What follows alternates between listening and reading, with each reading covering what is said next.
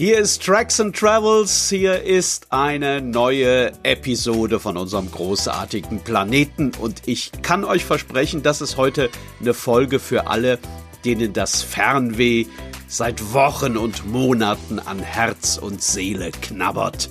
Das ist heute eine Folge über ein Reiseziel, bei dessen Namen allein man schon zu träumen beginnt. Es geht in die Mongolei. In ein Land, das schon Marco Polo fasziniert hat und das bis heute jeden verzaubert, der dort unterwegs ist. Ich bin Stefan Nink, bin seit vielen Jahren, äh, Jahrzehnten kann man sagen, als Reporter unterwegs für Magazine und Verlage, für Online-Medien und äh, auch für die Radioprogramme der ARD. Den Podcast hier mache ich seit ein paar Monaten weil ich gerne so ein bisschen den Blick lenken möchte auf die Schönheit unserer Welt, die wir alle, Sie, ihr und ich auch, immer weiter zugrunde richten, obwohl wir sie doch eigentlich alle umarmen und festhalten sollten. Seid ihr soweit? Dann geht's los mit einer neuen Folge von Tracks and Travels Episoden von einem großartigen Planeten. Und ausnahmsweise, wirklich nur ausnahmsweise, lese ich euch zu Beginn dieser Folge etwas vor. So habe ich mal eine Reportage über die Mongolei begonnen und als ich die für den Podcast hier nochmal gelesen habe, da habe ich gedacht, ja, genau so war das, genau so. Und deswegen habe ich entschieden, der Anfang der geschriebenen Geschichte damals, das ist auch ein super Anfang für die Podcast-Folge heute. Und nun lass mich dir ein Lied erzählen. Doch, so heißt das bei uns, wir erzählen Lieder. Es ist ein altes Lied, ein sehr altes. Mein Vater hat es mich gelehrt und ihn wiederum sein Vater. Es handelt vom Wind, der über die Steppen streift und den Sand der Dünen zu kleinen Kapriolen verführt. Es handelt vom sternenzerstoßenen Himmel und von jenem Moment, in dem die Sonne über die Hügel lugt nach einer Nacht kalt wie Eis. Es handelt von der Schönheit der Frauen und von der Wildheit der Pferde, von Klöstern, Schluchten, flirrenden Horizonten und von den Mongolen. Stolzen Menschen mit Gesichtern wie Geschichtsbücher, die in den Ebenen des Landes umherziehen und sich frei fühlen wie besagter Wind. Es ist ein altes Lied, ein sehr altes. Vielleicht wurde es schon im Lager des großen Khans gesungen, vielleicht ist es sogar älter als die Zeit. In einer Juchte in einem Land jenseits der Morgenröte stimmt ein Mann seine Pferdekopfgeige. Aus dem Birkenholz der Taiga ist das Instrument, aus dem Schweif eines Schimmels die Bespannung des Bogens. Eine Pferdekopfgeige klingt wie ein Hybrid aus Cello und Kirchenorgel. Ihre Töne sind warme, alles durchflutende Wellen, die Herz und Seele wärmen wie ein Schluck Wodka an einem frostigen Februartag und sie zaubert Bilder im Kopf, die Geige. Schon wenige Takte genügen, um Steppe und Wüsten und die ehernen blauen Himmel entstehen zu lassen und die Sonnenuntergänge und die Herden und überhaupt das ganze weite Land. Wenn die Pferdekopfgeige erklingt, sagen die Mongolen, dann ist einem als seufze der Wind hinter den Hügeln in der Steppe.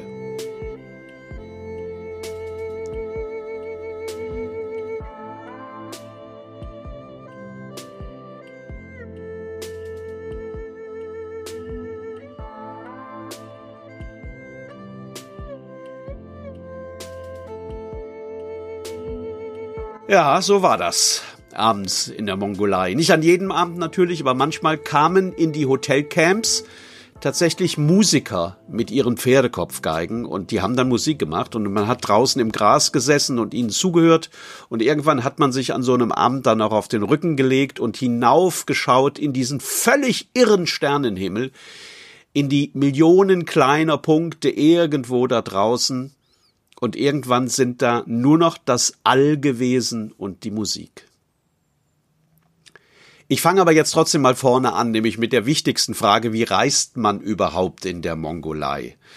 Also ich habe einen Jeep mit einem Fahrer gemietet. Das schien mir damals am praktischsten und äh, während der Reise habe ich auch gemerkt, anders kann man es eigentlich gar nicht machen. Es gibt keine öffentlichen Verkehrsmittel dort, es gibt auch keine Eisenbahn. Auf dem Pferd bin ich nicht so gut und ein paar Kilometer muss man ja schon zurücklegen, wenn man in der Mongolei reist. Die ist anderthalb Millionen Quadratkilometer groß. Ähm, mal kurz zum Vergleich, das ist so groß, als ob man Deutschland, Spanien und Frankreich zusammenlegen würde. Gewaltig groß. Und auf dieser riesigen Fläche leben weniger als drei Millionen Leute. Drei Millionen auf einer Fläche groß wie Frankreich, Spanien und Deutschland zusammen. Eine Million dieser drei Millionen lebt in der Hauptstadt, in Ulaanbaatar. Und der Rest, also zwei Millionen, die verteilen sich auf dieses riesige leere Land. Und wenn ich leer sage, dann muss man sich das wirklich so vorstellen. Man kann da einen kompletten Tag, zwei Tage, drei Tage unterwegs sein und man trifft in all dieser Zeit, wenn überhaupt, eine Handvoll Leute. Es gibt ein paar asphaltierte Straßen, ansonsten ausschließlich Pisten. Ähm, Straßenschilder eigentlich so gut wie nie. Und ganz oft ist es so, dass man nur die Spuren der Räder im Gras sehen kann und deswegen weiß, hier scheint die Straße herzugehen. Von A nach B dauert es immer eine Ewigkeit und dabei ist es völlig egal, wie nah A und B auf der Straßenkarte nebeneinander liegen. Also selbst wenn die nur so ein Bups voneinander entfernt sind, es dauert Stunden, um von dem einen zum anderen Punkt zu kommen. Mein Fahrer hieß Ganba und der hatte einen alten russischen Jeep dabei mit dem wir dann die Wochen verbracht haben. Als ich aus dem Flughafengebäude rauskam, habe ich schon gesehen, dass da eine ganze Reihe Fahrer stand, um Leute abzuholen. Die hatten alle diese wahnsinnig hochgejazzten Toyota äh, SUVs, die fast schon wie kleine Panzer aussehen. Und ganz am Ende der Reihe stand ein Fahrer mit einem taubenblauen, uralten ich sag jetzt mal Vehikel und ich wusste irgendwie sofort, ah, das ist bestimmt deiner. Und es war dann auch so. Äh, der Fahrer, also der Ganba, der hat möglicherweise meinen mehr oder weniger konsternierten Gesichtsausdruck gesehen und hat gleich erklärt, also sein Jeep aus Russland, der habe einen gewaltigen Vorteil, den könne man nämlich immer und überall in der Steppe reparieren. Die Toyotas nicht. Das stimmte, wie sich herausstellen sollte, aber die Toyotas sind auch nie kaputt gegangen. Die sind, wenn wir sie gesehen haben, an uns vorbeigerauscht. Unser Jeep aus Russland aber war ständig kaputt. Also wirklich dauernd. Ähm, ich vermute mal, einmal am Tag hatten wir eine Panne. Und ähm, dass wir dann immer stehen bleiben mussten, irgendwo im Nichts, das hat diese Reise aber auch total spannend und interessant werden lassen. Man muss sich das vorstellen, man rumpelt da über irgendeine Gras, Sandpiste durchs Irgendwo.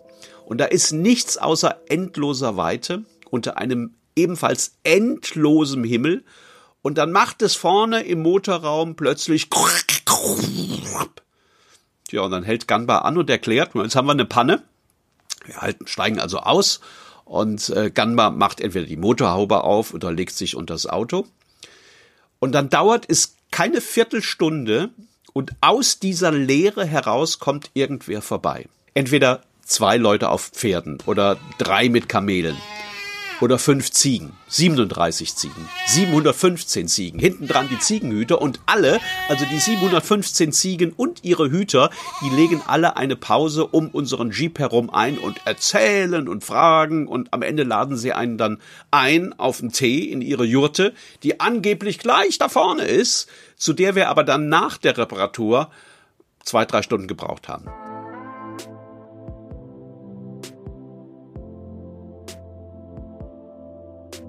Diese Jurten, das sind die Häuser in der Mongolei.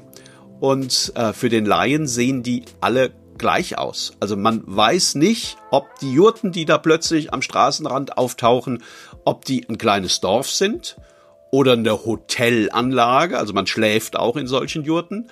Ähm, ob das ein Café ist oder ob man da Ersatzteile für die nächste Reparatur bekommen kann oder einfach nur einen Tee. Ich habe das ehrlich gesagt bis zum Ende der Reise nicht verstanden, wie man Jurten voneinander unterscheiden konnte. Aber möglicherweise waren die immer auch alles zusammen. Also eine Privatwohnung, als auch eine Werkstatt, als auch ein Café und zur Not ein Hotel.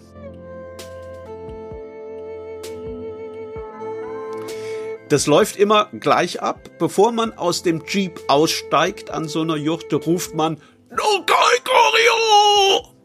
Das bedeutet so viel wie halten Sie bitte Ihren Hund fest. Und das sollte tatsächlich auch besser geschehen, weil diese mongolischen Hunde so ziemlich das einzige sind, von dem man sich wirklich in Acht nehmen muss in der Mongolei. Also die sind, ähm, die sind darauf trainiert, Wölfe abzuhalten und offenbar auch Jeeps. Sind die Hunde unter Kontrolle, kann man dann aussteigen und auch in die Jurte rein. Und dann stolpert man in ein ja, in das Leben einer Familie. Anfangs war mir das immer so ein bisschen peinlich, aber dann habe ich gemerkt, dass das ganz normal ist. Fremde kommen vorbeigeritten, beziehungsweise wie wir vorbeigerumpelt. Fremde halten an und schauen vorbei. Fremde werden auf die nächste Bettkante dirigiert. Fremde bekommen quiekende Kinder auf den Schoß gesetzt, die sich vor lauter Freude über diesen komisch aussuchenden Besucher erst einmal in die Windel machen, wenn sie dann eine anhätten. Dann gibt's in der Regel geronnene Stutenmilch zum Trinken oder wenn man ein bisschen mehr Glück hat, Tee. Und der Fahrer quatscht ein paar Minuten und dann geht's irgendwann weiter. Angeblich soll das Innere einer solchen Jurte immer einem bestimmten Aufteilungsprinzip folgen. Also da kann man im Reiseführer ganze Abhandlungen zu lesen. Aber ehrlich gesagt, auch das habe ich nicht verstanden. Das sah für mich jedes Mal anders aus. Ich habe mich auch jedes Mal gewundert über dieses Durcheinander und das Miteinander vor allem von so Sachen wie Satellitenfernsehen und Dunkfeuer über diese Kekse aus Ziegenquark, die man immer zu essen bekommt und darüber, dass man Handys tatsächlich an Autobatterien aufladen kann. Wusste ich vorher auch nicht. Obwohl die Mongolen am liebsten jede Minute unter dem Himmel der Steppe verbringen, sind diese Jurten groß und auch gemütlich. Im Sommer sind sie relativ kühl und im Winter relativ warm. Weil die Hoteljurten genauso aussehen, weiß ich, dass man durch das runde Loch oben in der Decke in der Nacht in den Sternenhimmel sehen kann. Und manchmal scheint der Mond dann auch durch diese Luke und bildet eine Säule aus sanftem Licht in der Jurte.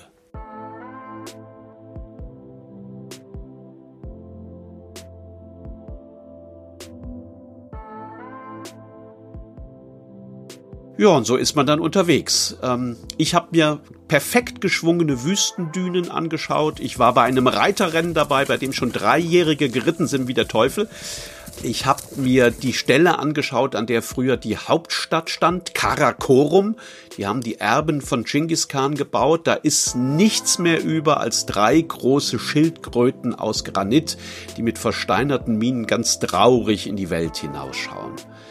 Das war alles ganz toll aber das war alles nichts gegen das Gefühl der Weite und Leere, das ich in der Mongolei an jedem Tag gespürt habe.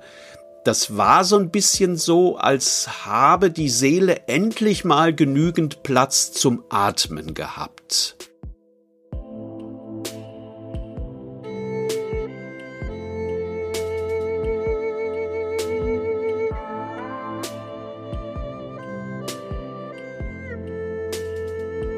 Man kann sich vorstellen, dass man natürlich ziemlich gelassen wird auf so einer Reise und dass einen selbst die 17. Panne dann irgendwann nicht mehr aus der Ruhe bringt.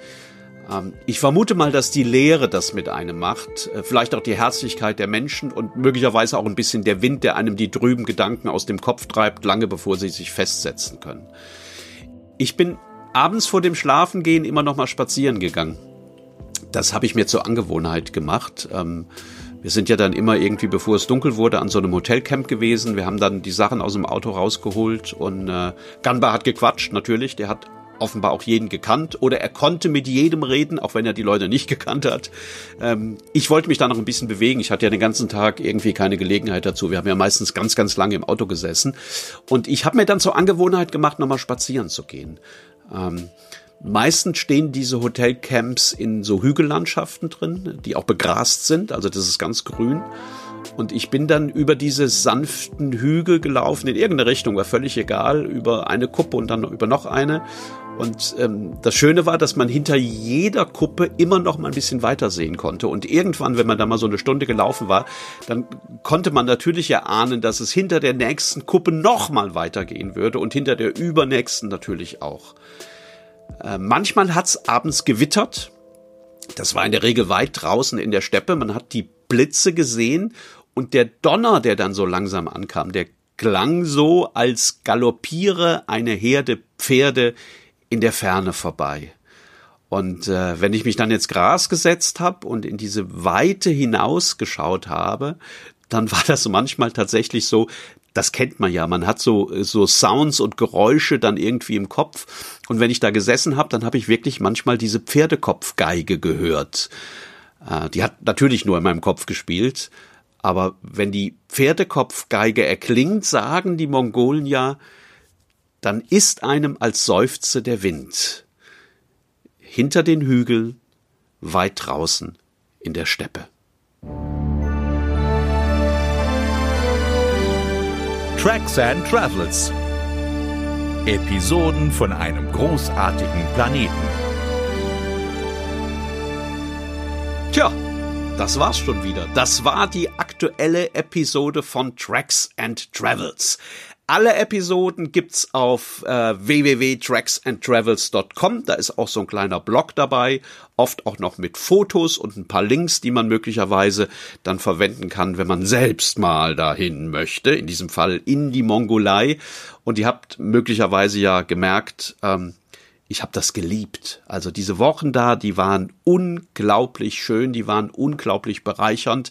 Manchmal ist es ja so, da wo nichts ist, da wo wirklich nur Leere ist, da findet man am meisten. Ihr könnt natürlich gerne auch ein bisschen Werbung für Tracks and Travels machen, freut mich immer ganz besonders. Da sind meine Mittel ja natürlich total beschränkt, aber wenn jeder von euch jemand anderem sagt, hey, hör da mal rein, der Nink hat da dieses Tracks and Travels, das ist eigentlich ganz gut, ähm, dann werden wir hier immer mehr. Und äh, möglicherweise hat dieser Podcast bei dem einen oder anderen ja tatsächlich den Effekt, dass er mal so ein bisschen genauer hinschaut bei der nächsten Reise, ähm, auch wenn die nur vor die Haustür führt in diesen, in diesen Corona-Zeiten. Ähm, mein großes Ziel ist es, so, so ein bisschen euch wegzubringen von diesen Dauernegativnachrichten, die alle ihre Berechtigung haben, natürlich, aber ich finde, man sollte nicht vergessen, dass trotz all dem Negativen und dem Schlimmen und dem Bösen, das da gerade um uns herum ist, trotzdem noch ganz, ganz viel Schönes in dieser Welt vorhanden ist. Ich verspreche nicht mehr so lange ähm, zu brauchen für die nächste Episode und hoffe, wir hören uns bald wieder.